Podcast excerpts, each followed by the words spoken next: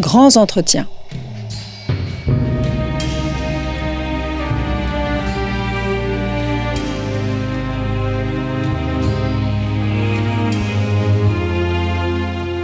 On retrouve Christophe Digues.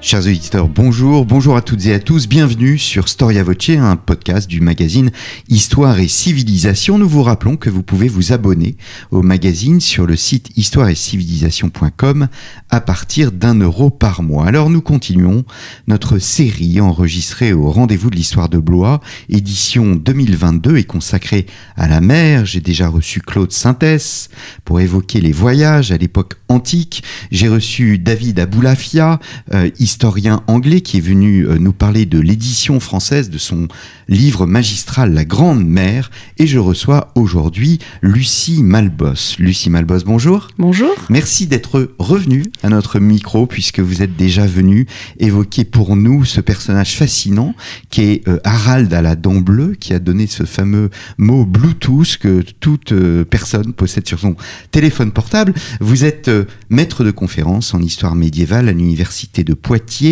et membre du SESCM, spécialiste des sociétés scandinaves au premier Moyen Âge, et vous venez de publier chez Talendier Le Monde Viking, portrait de femmes et d'hommes de l'ancienne euh, Scandinavie. Quand est-ce qu'apparaît le mot viking, Lucie, et que désigne-t-il? Alors c'est une très bonne question pour, euh, pour commencer. Effectivement, c'est un mot qui véhicule énormément de choses dans notre imaginaire. Euh, et en réalité, pour les historiens, c'est un mot euh, un petit peu plus compliqué à utiliser parce que les vikings ne se sont jamais désignés comme étant des vikings. C'est un terme qui apparaît plus tard. Il commence à apparaître vers la fin du Xe siècle sur quelques inscriptions runiques. Donc c'est ces, ces, inscriptions très courtes hein, qui sont gravées en runes sur des pierres. Et surtout, c'est un mot qui se développe euh, considérablement dans les sagas islandaises, donc plutôt à partir du XIIIe siècle. On commence à voir euh, le terme viking apparaître plusieurs fois par, euh, plusieurs fois par, par page ou par, par paragraphe. Hmm. Est-ce qu'on peut parler d'une époque viking comme on parle d'une époque carolingienne avec tout ce que cela suppose sur le plan politique, religieux, économique ou même culturel? Est-ce qu'on peut même parler de civilisation viking? Alors on peut parler d'époque viking, effectivement. Euh, c'est ce que font les historiens. Au, départ, le, viking, hein, euh, c'est donc un individu qui, prend la mer pour s'enrichir. Donc le terme renvoie à cette activité euh, bien spécifique de monter sur un bateau pour traverser les mers.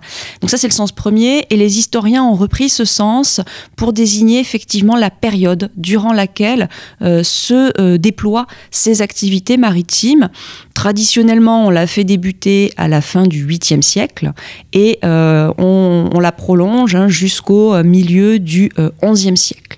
Et le parallèle que vous faites avec la période carolingienne est intéressant parce que en fait ça recoupe en grande partie la, chronologie aussi carolingienne, puisque les carolingiens commencent au milieu du 8e siècle et, donc on, change de, dynastie à la fin du 10e. Donc on est en grande partie sur une, période similaire. Mmh. Alors au-delà de cette période, ou plutôt dans cette période, vous avez décidé de diviser votre, votre ouvrage en plusieurs parties.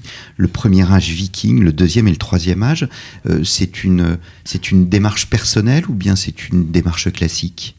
Alors c'est une démarche assez classique de euh, d'établir plusieurs âges ou plusieurs phases ou plusieurs époques dans la période viking parce qu'effectivement c'est une période qui est quand même très longue, qui couvre euh, deux, siècles et demi, voire trois siècles si on élargit, élargit un petit peu les, les chronologiques. Donc c'est très vaste, trois siècles d'histoire, il y a beaucoup d'évolutions.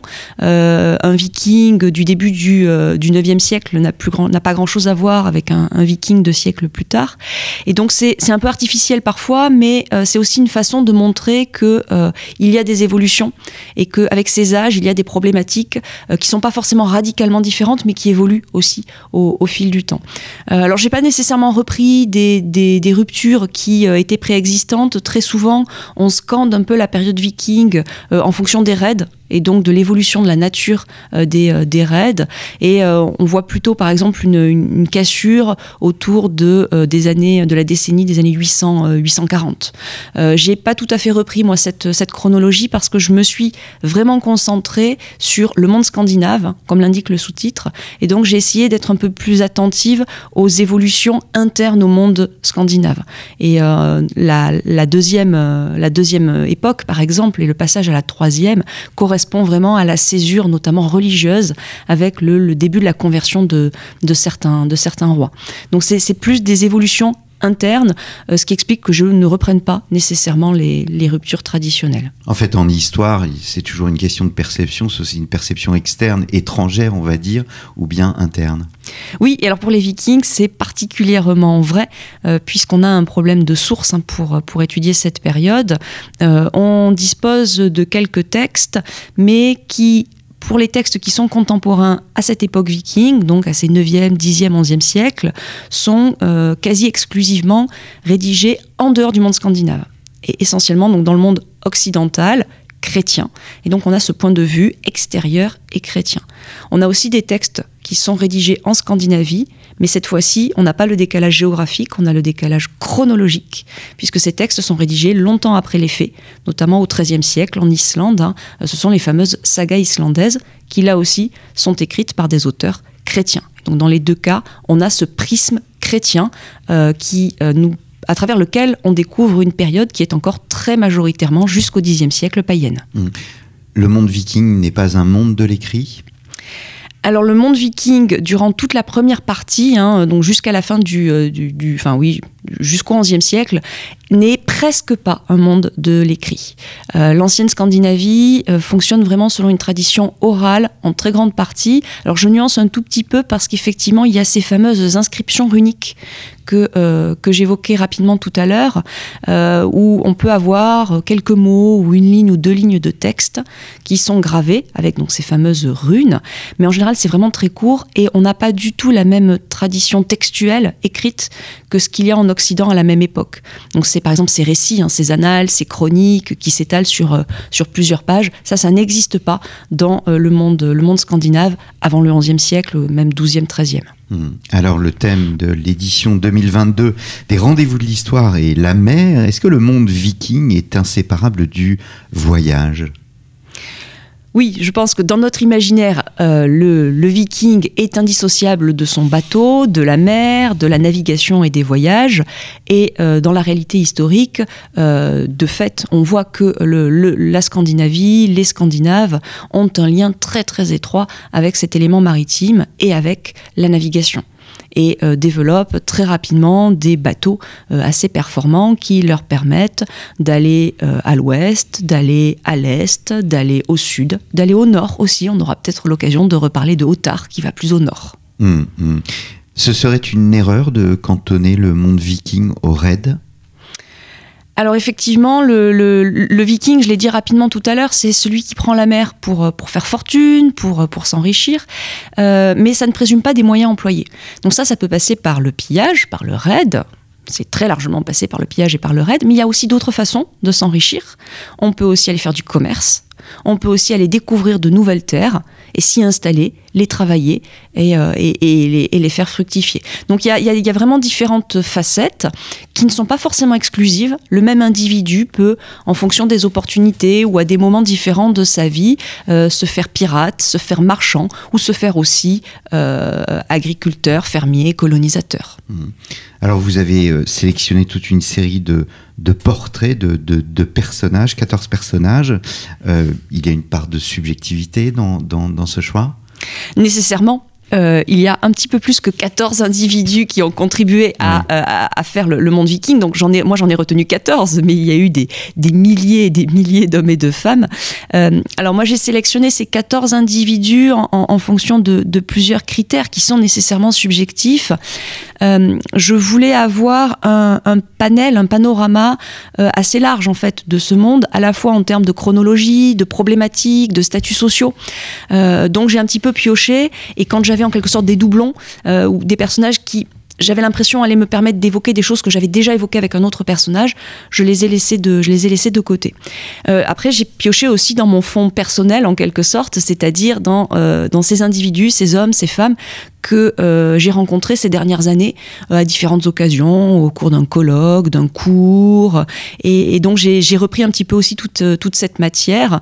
je suis allée en chercher un petit peu, un petit peu d'autres, puisque paradoxalement, j'étais d'abord partie des personnages qu'on connaît le moins qui étaient ceux que je voulais mettre, euh, Godfred, Friedebourg, euh, les, les, défuntes d'Osberg. Et mon éditrice m'a fait remarquer, à juste titre, que ça serait quand même bien de mettre un petit peu aussi les, célébrités en quelque sorte. Et donc on a, on a remis Roland, Éric le Rouge, quelques personnages comme ça un petit peu plus connus, pour qu'il y ait un petit peu ce mélange aussi qui se fasse entre ces personnages connus, auquel le lecteur va pouvoir se raccrocher. Et puis, entre deux personnages connus, il va en découvrir un euh, qu'il ne, ne connaissait pas, mais qui reflète en fait, effectivement, mes choix, ma sensibilité et puis mes, mes travaux précédents, mais qui, j'espère, permettent de brosser un tableau assez complet même de, euh, de cet univers. Alors, euh, Storia Voce a publié il y a trois ans un marque-page. Nous publions chaque année un marque-page pour les rendez-vous de l'histoire, avec une citation. Il y a la fameuse citation de Lucien Fèvre euh, L'historien ne sait pas, et c'est celui qui cherche. Et euh, votre ouvrage montre bien, au fond, cette, cette nécessaire humilité par rapport au savoir, parce que il y a beaucoup de pans qui restent au fond, au fond, au conditionnel. D'ailleurs, un de vos chapitres, le chapitre 8, l'illustre inconnu de la tombe BJ 581, enquête en cours, euh, il y a beaucoup euh, de tâtonnements dans l'étude de ce monde viking?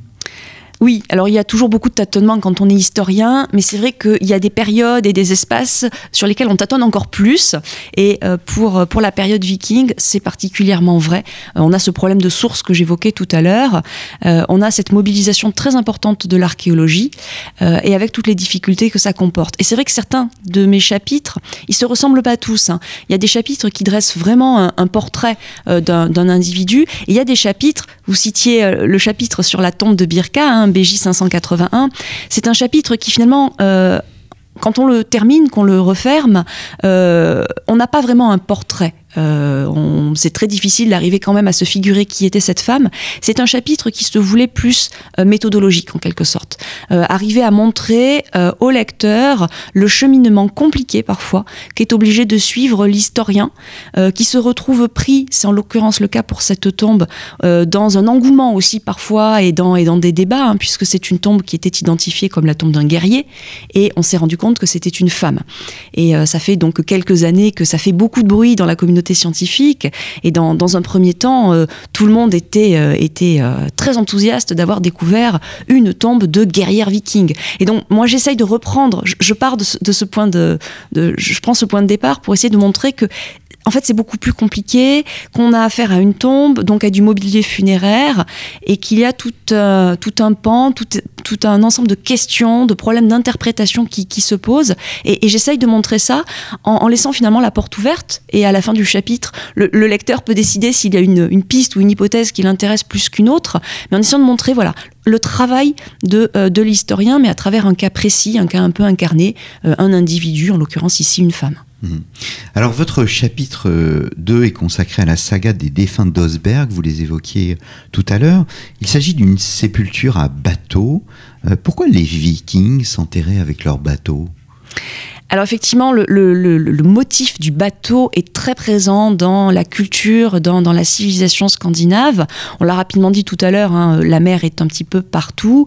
Euh, au Danemark, elle n'est jamais très loin, c'est un monde insulaire. En Norvège et en Suède, elle n'est pas très loin non plus, parce qu'on s'installe essentiellement sur les côtes hein, et, mmh. pas, et pas en plein cœur des montagnes.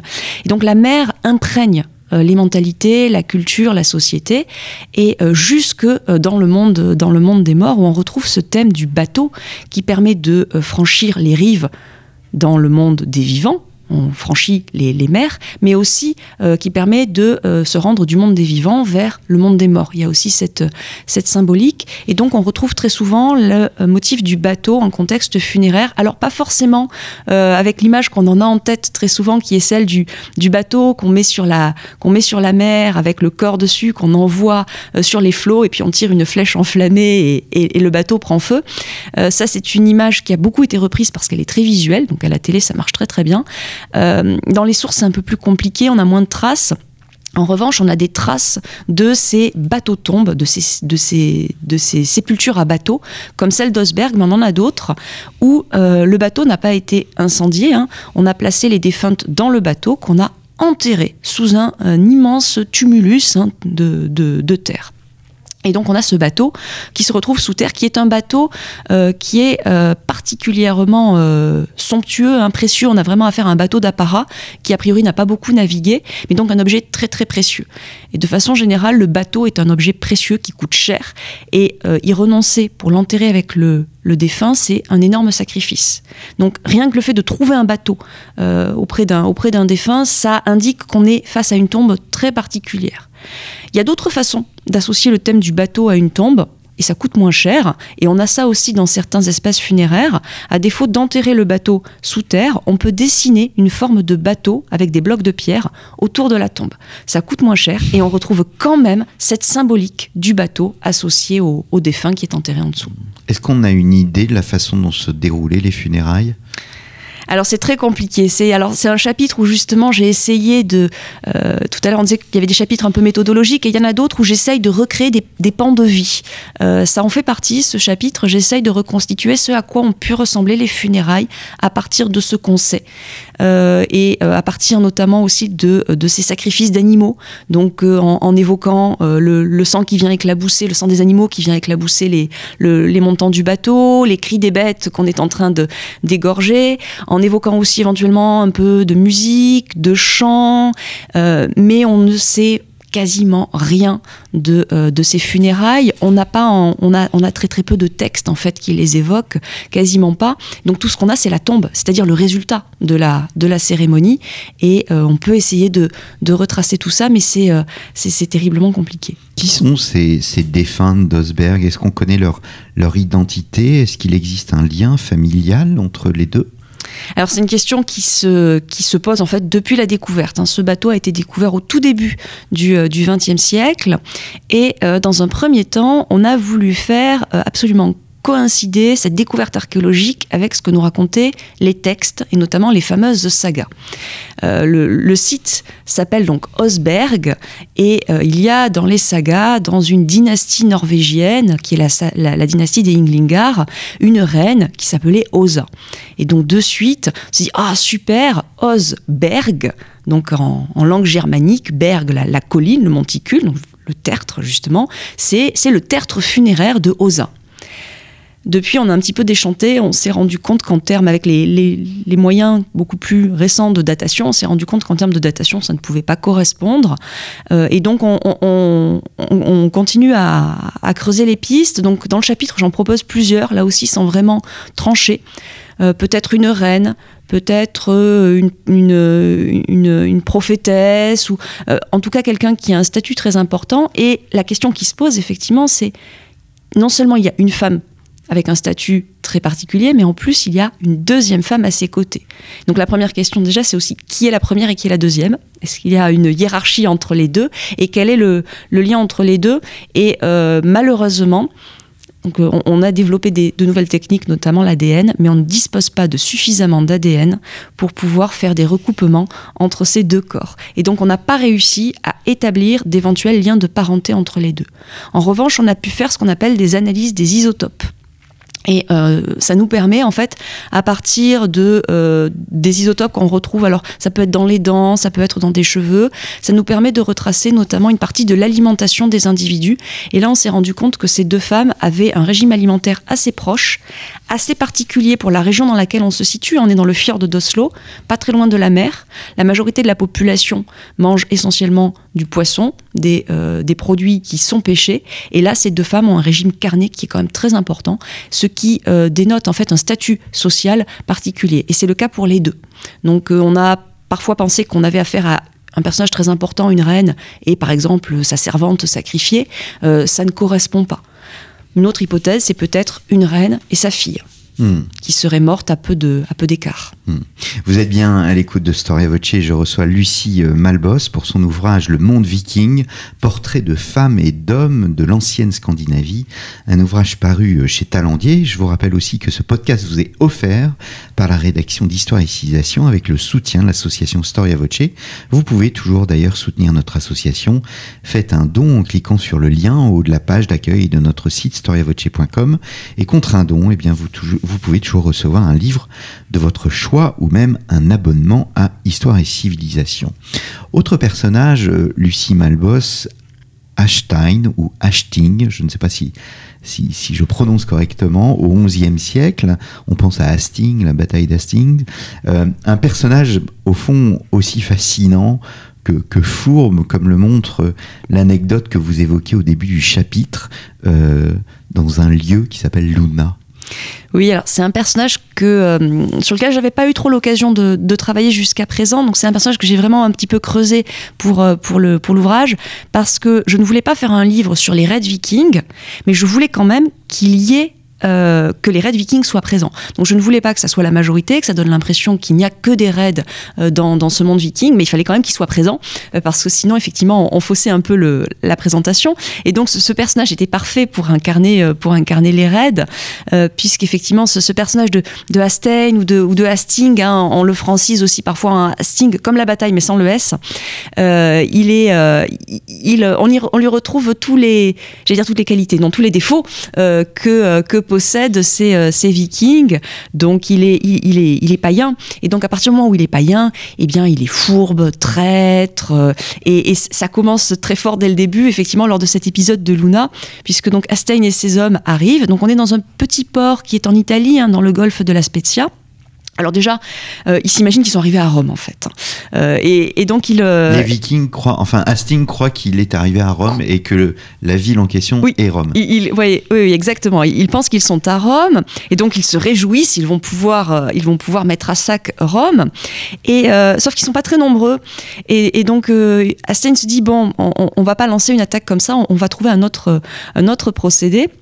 Et donc ils entrent en contact avec les, autorités locales et, euh, et là Astein euh, monte sur les monte sur les planches. Hein. C'est un acteur et donc il, il, fait le voyageur fatigué qui a été ballotté par les flots et, et qui n'aspire plus qu'à retrouver les siens et, et, demande juste en fait à pouvoir faire étape, euh, à, à, reprendre des forces. Et puis et puis non, en plus il, sent qu'il n'aura pas les forces de remonter jusque chez lui. Il est vraiment, c'est la fin, il est au bout et, il a entendu dire que il y a une, une religion euh, qui apporte un grand réconfort à, ceux qui, en ont besoin. Et, en fait, il demande à être, euh, à être baptisé dans la foi chrétienne euh, pour, pouvoir bénéficier de, ce réconfort. Alors les, autorités locales, les, évêques, les, seigneurs sont, bien entendu tout, tout disposés à, la chose.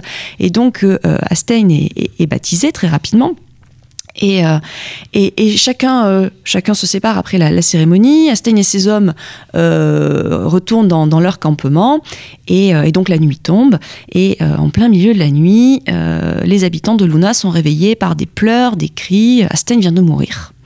Asten vient de mourir et donc comme il est chrétien, eh bien il a le droit euh, d'avoir une, cérémonie et donc on organise une messe dans l'église de Luna pour, euh, pour, pour la mémoire de, de et pour, et pour enterrer Astein. Donc il y, a, le cercueil en plein milieu de l'église avec le corps d'Astein, avec ses hommes éplorés euh, qui, qui l'entourent et, et, donc toute la population est réunie, l'église est pleine à craquer et à ce moment, au moment clé de la cérémonie, Astein sort de son cercueil comme un diable sortant de sa boîte, euh, les armes à la main. Tous ces hommes sortent de sous leur cape les armes qu'ils avaient dissimulées et c'est un bain de sang euh, dans, dans l'église de Luna.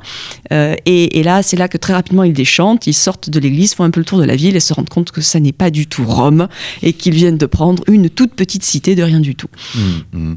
Alors ce qui est intéressant, c'est de voir que il sait qu'il doit se faire baptiser. il sait aussi, enfin, c'est ce, monde sait connaît l'instabilité qui existe en Occident et il profite de cette instabilité pour, au fond, avancer. Oui, oui, oui, oui. Les, les, les raids vikings euh, prennent une, une, toute autre ampleur. Donc, ils commencent à la fin du 8e siècle, mais il y a un phénomène de, d'accentuation, de multiplication et puis de, de pénétration toujours plus loin à l'intérieur des terres, vraiment à partir des années 840. Ce qui correspond à euh, l'affaiblissement du monde carolingien, puisqu'à partir des années 840, hein, l'ancien empire de Charlemagne est en train de se disloquer entre euh, les fils de Louis le Pieux. En 843, c'est le partage de Verdun, hein, donc trois royaumes différents, trois royaumes, donc trois armées donc des armées affaiblies aussi. Et euh, ça, les Vikings le savent parfaitement. Et s'ils accentuent la menace à partir de ce moment-là, ça n'est pas le hasard. Mmh. C'est parce qu'ils le savent. Et euh, ils savent aussi très bien quelles sont les cibles privilégiées. S'ils s'en prennent de façon prioritaire à des églises, à des monastères, c'est parce que ce sont des lieux qui présentent un double avantage. Il y a en général des richesses à piller.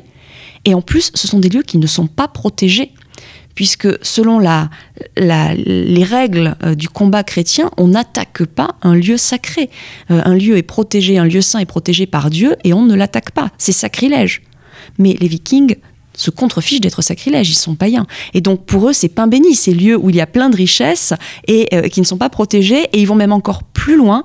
Ils ont même repéré les jours du calendrier sur lesquels il était particulièrement opportun de euh, mener des attaques. C'est les jours qui correspondent aux grandes fêtes chrétiennes, les fêtes de Pâques ou autres. Et c'est des moments où la population, un petit peu comme lors de la messe qu'on évoquait tout à l'heure, est réunie dans l'église euh, pour célébrer, pour fêter et désarmer. Et donc c'est l'idéal, c'est d'attaquer sur ces jours-là. Et ils le savent très très bien. Alors dans le cas de Luna, euh, ils n'ont pas eu vraiment le choix. Est-ce qu'il arrive malgré tout que les chrétiens face au raid tentent de négocier, voire de résister?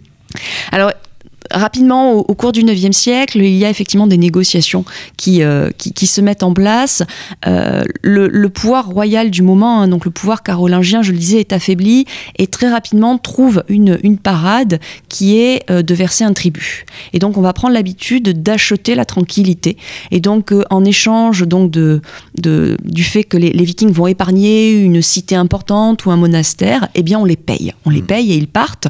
L'inconvénient, c'est qu'ils partent et puis l'année d'après, ils reviennent et les enchères montent. Et donc on a cette espèce de d'engrenage infernal qui, se met en place jusqu'à ce que euh, bah, jusqu'à ce que ça devienne de plus en plus difficile à digérer pour la population, pour les grands du royaume, parce que le, le souverain carolingien, lorsqu'il est sacré, euh, a une mission. Cette mission, c'est de protéger son peuple, de le protéger au plan matériel contre une menace physique, au plan spirituel aussi, contre une menace païenne. Et là, les Carolingiens ont failli à cette mission, et c'est même pire puisqu'ils sont en train progressivement de ruiner leur, euh, royaume. Et donc progressivement, dans la seconde moitié du 9e siècle, il y a un, un certain nombre d'acteurs qui commencent à émerger, notamment euh, issus d'une grande famille qui est la famille des Robertiens, notamment le dénommé Robert le Fort, qui eux vont euh, lancer en quelque sorte une contre-offensive, hein, vont reprendre les armes. Et à partir du milieu des années 860, on voit que la, la vapeur commence à s'inverser un petit peu. Euh, on commence à résister, euh, à repousser les, Vikings, et cette fois-ci les armes à la main. Est-ce qu'Einstein Einstein, pardon, ne fait pas figure de personnage concentrant au fond tous les malheurs euh, euh, des temps. Est-ce qu'il n'y a pas plusieurs Einstein Oui, alors c'est pour ça aussi que j'avais retenu ce personnage, parce que ce personnage, on a l'impression qu'il est partout. Euh, il, est, euh, il est en Italie à Luna, il est sur la Loire, euh, on le retrouve après en Angleterre, et tout ça à, peine à quelques années d'intervalle, quand ça n'est pas quasiment simultané. Et, donc il y a cette impression de, ce, de ce flot de, vikings qui est en train de se déverser partout en même temps. Et en fait, Astein est un petit peu la, la métaphore ou, ou l'image de, de, ce que sont en train de subir les, les Occidentaux, et cette impression que les attaques viennent de partout, un, petit peu en même temps. Et donc, euh, ce personnage devient en fait l'incarnation de cette, de cette menace physique, de cette menace euh, réelle, de cette menace qui est partout, euh, de tous ces traits, de, tous ces stéréotypes aussi hein, qu'on attache à cette menace. On parlait de la traîtrise, de la perfidie, de la cruauté. Donc on retrouve tous ces, tous ces traits-là. Et c'est vrai qu'on s'est même interrogé sur l'existence de, de, cet individu qui, qui, porte un nom, Astein, qui revient dans plusieurs sources, à des endroits différents, à des dates différentes, mais peut-être qu'il y en a eu plusieurs des Astein.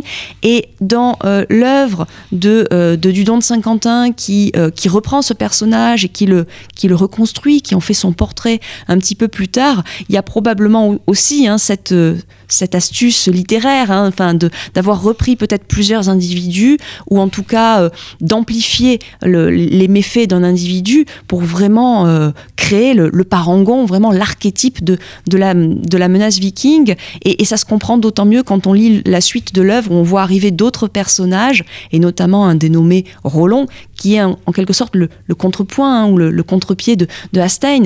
Euh, Hastein, c'est celui qui jusqu'au bout est païen. Euh, Roland, au contraire, c'est celui qui va euh, basculer dans, le christianisme. Il y a la figure du, viking dans la lumière, Roland, celui qui finit par accepter le christianisme, et inversement, il y a la figure du viking qui reste dans l'ombre sombre, qui est Hastein, qui ne renonce pas au paganisme. Hmm. Alors, autre personnage, pour le coup, beaucoup plus pacifique, c'est Otard, qui est un personnage qui débarque à la cour d'Alfred de Sussex et qui raconte ses, ses aventures. Nous sommes euh, en 878 et ce témoignage est absolument essentiel pour nous, euh, historiens. Oui, effectivement. Alors, Otard plus pacifique, oui, dans la partie du récit qu'on a, il est effectivement pacifique, mais après, comme on ne sait pas grand-chose de cet Otard, c'était peut-être aussi un, viking, un, pirate et un, homme de guerre. Alors, on est, dans une période un peu particulière, euh, donc les années 878. Euh, en Angleterre, c'est un peu comme euh, sur le, continent chez les Carolingiens quelques années auparavant, on, l'évoquait il y a quelques minutes. là aussi, la vapeur est en train de, s'inverser grâce à un roi qui est Alfred, hein, donc le, le roi du sud de l'Angleterre, Alfred de Wessex, et euh, qui vient juste euh, de euh, stopper la, progression des Vikings, hein, qui donc descendent depuis le nord de l'Angleterre et font pression sur son royaume. Il vient de les stopper lors d'une grande bataille. Et donc à peu près dans cette même, période, on a ce Norvégien, ce Ottar, qui débarque. On ne sait pas très bien pourquoi. C'est vrai que le texte donne une impression relativement pacifique. Il amène même des cadeaux à, Alfred. Euh, donc Ottar débarque dans, dans, dans, dans, cet univers et c'est un texte qui est essentiel. C'est le seul qu'on ait en fait de, de cette nature-là, puisqu'on a le récit fait par un voyageur norvégien du dernier quart du 9e siècle. Alors tout à l'heure, je dis qu'on n'avait pas de texte, qu'on n'avait pas de récit euh, assez long de, cette époque. Euh, je ne me suis pas trompée. Euh, ce, texte a une particularité, c'est qu'en réalité, il n'a pas été rédigé par Ottar lui-même et il n'a pas été rédigé dans la langue des anciens scandinaves, qui est le norrois. Il n'a pas été écrit en rune non plus. Donc c'est un texte qui est un petit peu hybride. C'est un texte qui est en fait de seconde main. Ce texte a été rédigé à la cour d'Alfred, à la demande d'Alfred, et donc il a été rédigé en alphabet latin. Et il n'a pas été rédigé en latin, parce que par contre, c'est une période où il y a des évolutions culturelles et linguistiques euh, dans le royaume de Wessex, et donc il est rédigé en vieil anglais. Donc il n'est pas rédigé dans la langue d'Otard, il n'est pas rédigé par Otard, avec tout ce que cela comporte éventuellement de réécriture, de reprise, d'adaptation pour le public anglo-saxon. Donc ça n'est pas une source à proprement parler scandinave, et en même temps, c'est quand même le récit qui a été fait par un, par un voyageur norvégien. Et il y a des détails, notamment en termes de navigation, des jours de navigation, des détails euh, vraiment très précis, qui font quand même penser que ça n'est pas un récit qui a été inventé de toutes pièces. Il y a des aspects très réalistes dans, euh, dans ce texte, euh, qui est donc pas, pas évident à utiliser, mais qui est très précieux parce qu'on est vraiment le, c'est le seul qu'on ait de cette, de, de cette nature, avec l'autre récit d'un autre voyageur qui est Vulstan. Ils sont souvent mis tous les deux en, en parallèle. Et donc, donc c'est des récits qui sont assez brefs hein, euh, et qui sont intégrés par Alfred dans, euh, dans le, corpus, dans les textes qu'il est en train de faire rédiger ou de faire traduire à cette époque-là pour euh, tout simplement pour, pour, essayer de mieux comprendre ces hommes du Nord, savoir d'où ils arrivent, quel est leur monde, comment ils arrivent, comment ils naviguent. Et, donc c'est cette, cette curiosité qui pousse Alfred à faire mettre par écrit ce récit qu'il a dû trouver fascinant. Hmm. Que sait-on du monde commercial euh, Dans l'émission, la première émission que nous avons enregistrée ensemble sur euh, Harald, vous montrez bien que l'échange commercial joue dans la christianisation en fait euh, de, des peuples du Nord. que sait-on exactement du, commerce? Quelle est l'importance du commerce par rapport au, au, fameux raid? Ou est-ce que les deux activités se, se, mélangent et qu'on a des, des, personnages qui sont à la fois des commerçants, mais aussi des hommes de guerre Les deux activités sont les deux faces de la même pièce, en fait. Et cette pièce, c'est le viking. Donc le viking, il prend la mer pour faire du commerce, pour faire du pillage. Ça va dépendre un petit peu aussi des, circonstances. Et euh, les deux, non seulement ne s'excluent pas, mais les deux s'alimentent. Euh, les euh, raids, le butin des raids vient alimenter les circuits commerciaux. Tout ce qui est pillé que ce soit des richesses ou bien des hommes aussi, hein, euh, puisque une des principales, euh, euh, une des principales parts du butin qui est constituée lors des raids, ce sont des hommes, ce sont des esclaves. eh bien, ces hommes et ces femmes viennent ensuite alimenter les marchés aux esclaves, les circuits de, de, de, ce trafic hein, d'hommes, d'hommes et de femmes. Et inversement, les, les richesses qui sont générées par les échanges commerciaux dans, dans, des grands ports, comme par exemple le port de, le port de Birka, Hein, qu'on croise très rapidement au, début du, livre, avec par exemple cette riche marchande qui est, qui est Friedebourg, eh bien, euh, ces, ports euh, développent ces richesses, deviennent des ports très importants et donc deviennent des cibles aussi privilégiées pour les raids vikings, y compris les ports scandinaves. Hein. Euh, les vikings ne, rechignent pas à attaquer un port scandinave du moment que celui-ci est riche.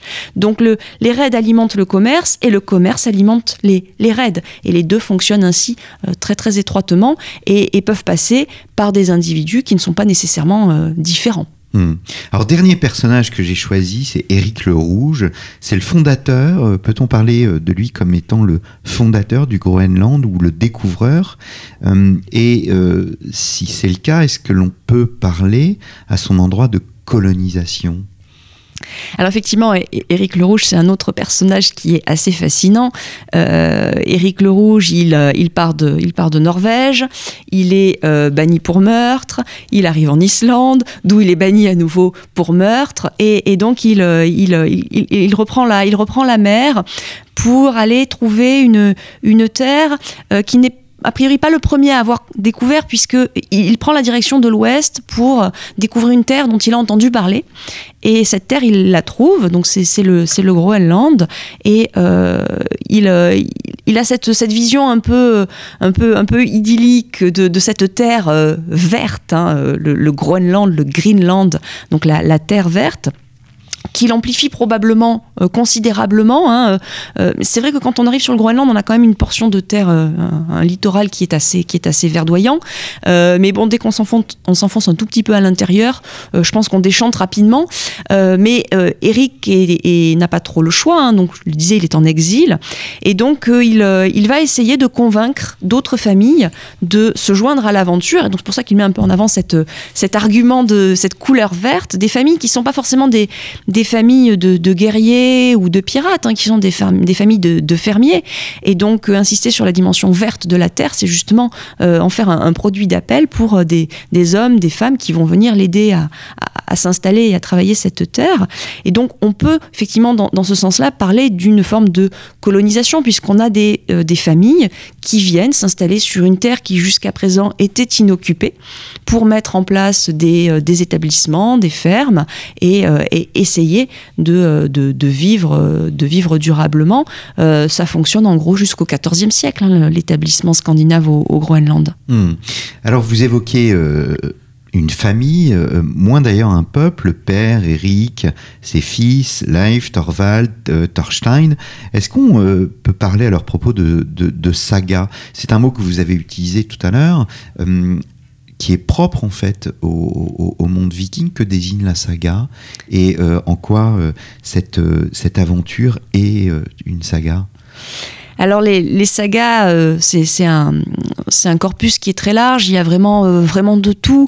On a, on a des sagas qui vont remonter quasiment à des origines mythiques, mythologiques, et puis il y en a d'autres qui se concentrent sur des événements plus particuliers, et en l'occurrence ici, deux textes qui sont la saga d'Éric le Rouge et la saga des Groenlandais, qu'on associe souvent, d'ailleurs on les édite euh, souvent, souvent ensemble, parce qu'elles racontent un petit peu cette même histoire, qui est l'histoire de l'installation au Groenland et puis ensuite l'histoire de euh, la traversée de l'Atlantique et euh, de l'arrivée euh, du côté de, de l'Amérique du Nord. Et c'est effectivement une saga dans, dans, tous les sens du terme. Saga, c'est un mot qui à l'origine est, forgé sur le, sur le vieux norrois segia, un verbe qui veut dire dire, raconter. Donc il y a cette dimension orale qui est très intéressante justement dans ce terme, puisque ça renvoie aussi à cette tradition orale qu'on s'est transmise de génération en génération. Ce sont des histoires qu'on s'est racontées de génération en génération et qui, euh, au XIIIe siècle, sont euh, finalement mises par écrit. Et donc là, la, la version est, figée, enfin, mais donc elle a évolué, elle s'est transmise un petit peu comme du téléphone arabe hein, au, cours, au cours des siècles donc la saga, c'est ça. Euh, et la saga, c'est aussi quelque chose qui, en général, se, a une dimension très, très familiale. Euh, on a des passages entiers, des pages entières où on présente les personnages en expliquant que euh, un tel est fils d'un tel qui était lui-même fils de. Et donc il y a aussi cette importance de la filiation, de la famille, et qu'on retrouve très bien avec Eric. Eric et ses fils, Eric aussi et sa fille, hein. vous avez mentionné ses fils, mais il y a aussi un autre personnage très haut en couleur euh, dans, cette famille qui est Freydis, la, fille, une des filles d'Éric le Rouge. Hmm. Vous évoquiez euh, l'Amérique du Nord. Euh, en fait, Éric le Rouge, c'est un personnage fascinant parce qu'il pose précisément la question des liens du monde viking avec l'Amérique du Nord. Est-ce que euh, on sait si, est-ce qu'on a des éléments historiques, des sources qui évoquent ce, ce, lien? Et si lien il y a eu, quelle en était leur nature? Alors c'est une vaste question. Euh, on, a, on, a effectivement des, sources. Alors pendant très longtemps, on a ces, deux sagas, hein, notamment la saga des Groenlandais et la saga d'Éric le Rouge, qui évoquent cette traversée. Pendant très longtemps, on a considéré que ça relevait justement du mythe, de la légende, en raison de ce que j'évoquais tout à l'heure aussi, de cette transmission qui s'est déformée au fil des générations, euh, jusqu'à ce que dans les années 1960, euh, il y ait des fouilles euh, menées sur l'île, alors pas exactement sur le continent, mais sur l'île de Terre-Neuve, donc au nord de l'île de Terre-Neuve, sur la petite pointe qui en fait fait face à l'embouchure du Saint-Laurent. Hmm. Donc on est vraiment tout au nord. Et euh, là, donc dans les années 1960, on a découvert des traces de bâtiments qui dataient du début du XIe siècle, ou première moitié du XIe siècle, et qui avaient une particularité, c'est qu'ils sont construits de la même façon que les bâtiments au Groenland et en Islande et avec des objets qui renvoient aussi à des objets euh, de tradition euh, scandinave. Donc des objets, des bâtiments et des dates qui concordent. Il n'y a aucun doute possible.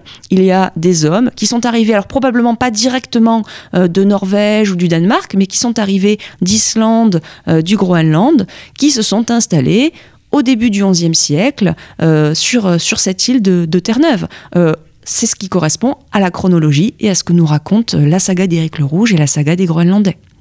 Donc on a effectivement une installation scandinave euh, de l'autre côté de l'océan. Alors pourquoi avoir franchi l'océan? Effectivement, c'est la question qu'on peut se qu'on poser. Il euh, ne faut pas oublier que on l'a évoqué rapidement au début, hein, mais les, Scandinaves sont étroitement associés à cette mer et puis ont aussi cet esprit d'aventure. Hein. C'est un peuple de marins, de navigateurs et, qui essaye d'aller voir euh, toujours plus à l'ouest. Tout à l'heure on évoquait Otard, lui il va voir toujours plus au nord. Il le dit, il est allé au nord parce qu'il voulait voir qu'est-ce qu'il y avait plus loin. Et et, je trouve que ça résume bien cet esprit, cette volonté. Dans le cas du, euh, de l'Amérique du Nord, c'est un peu différent parce que ça correspond aussi à un gros coup de chance. Euh, c'est le hasard. Euh, c'est un individu, peut-être un fils d'Éric, hein, qui s'est trouvé dérouté contrairement à Eric, il n'avait pas l'intention de découvrir un, nouveau, un nouvel endroit. Il s'est trouvé dérouté et, euh, donc il a atterri euh, dans cet endroit qui lui a paru fabuleux. Et donc euh, il est reparti au, Groenland pour faire venir d'autres, gens avec lui. Pourquoi cet endroit lui a paru fabuleux? Parce que, alors là aussi, les sagas nous mettent sur la voie. Il, il souligne la douceur du climat. Euh, et puis surtout, euh, il y a des ressources qui visiblement les intéressent particulièrement. Et il nomme plusieurs régions euh, en fait en fonction de ces ressources.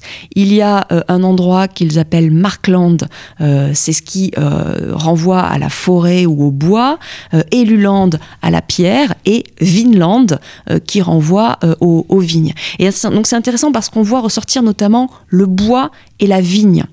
Alors la vigne, c'est en général celui qu'on retient. on, a un peu oublié l'histoire du bois dans, l'aventure. Alors la vigne, c'est vrai que c'est quelque chose qui fascine les, euh, Scandinaves parce qu'ils l'ont découverte. Hein. Ils connaissent la vigne, ils connaissent le vin. Ça fait déjà plusieurs générations qu'ils en importent du monde occidental. Mais c'est un produit de luxe, c'est un produit qui est connoté, qu'ils apprécient, mais qu'ils ne peuvent pas avoir en quantité importante. Et donc là, arriver dans un endroit où la vigne pousse naturellement, c'est fabuleux parce qu'on va pouvoir euh, consommer du raisin et, faire du Et le bois, c'est aussi très intéressant parce que euh, on a des gens qui arrivent donc du Groenland.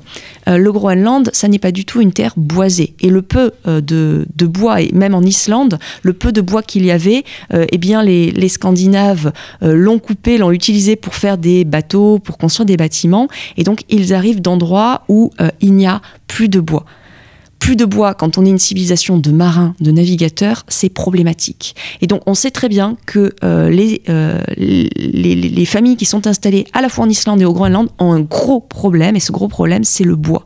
Et donc en arrivant là et en découvrant des forêts gigantesques, euh, ils ont dû trouver aussi que c'était fabuleux. Il y, avait, du bois à, à l'infini en quelque sorte.